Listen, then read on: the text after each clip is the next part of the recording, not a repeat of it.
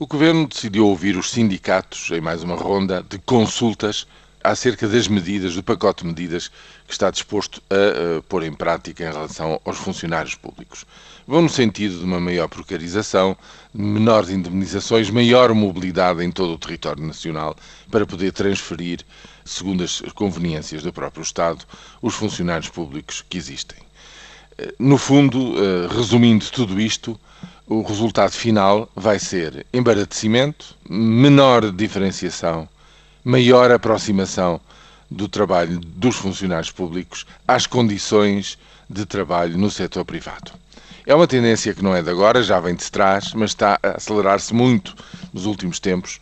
Porquê? Porque há uma grande pressão em relação à despesa com funcionários públicos em termos de, de, remunerações certas e, portanto, o número tem vindo a descer constantemente, desde 2006 para agora, o número de servidores do Estado Central e essa tendência deverá continuar, mas não é só reduzir o número, é também reduzir o peso da despesa eh, com estes funcionários públicos.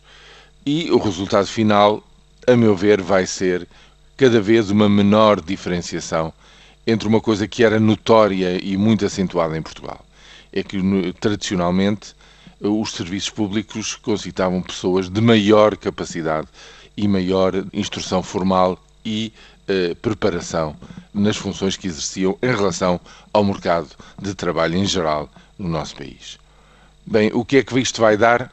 Não sei, provavelmente há quem diga que este conjunto de medidas já são a mais, no sentido de que começam a desarticular-se, digamos, a qualidade dos serviços públicos prestados em Portugal, que tinha atingido efetivamente um, um nível eh, bastante razoável, embora sempre eh, não, não, isento de, de, queixas em relação aos dos, dos utentes a esses mesmos serviços. Eu, ao ouvir tudo isto, eh, recordei uma citação que o Primeiro-Ministro fez uh, no recente congresso do, do, PSD, quando dizia que as pessoas que tinham um martelo na mão só viam pregos à sua volta. Uh, ele que me perdoe, mas com este conjunto de medidas, eu foi nisso que pensei.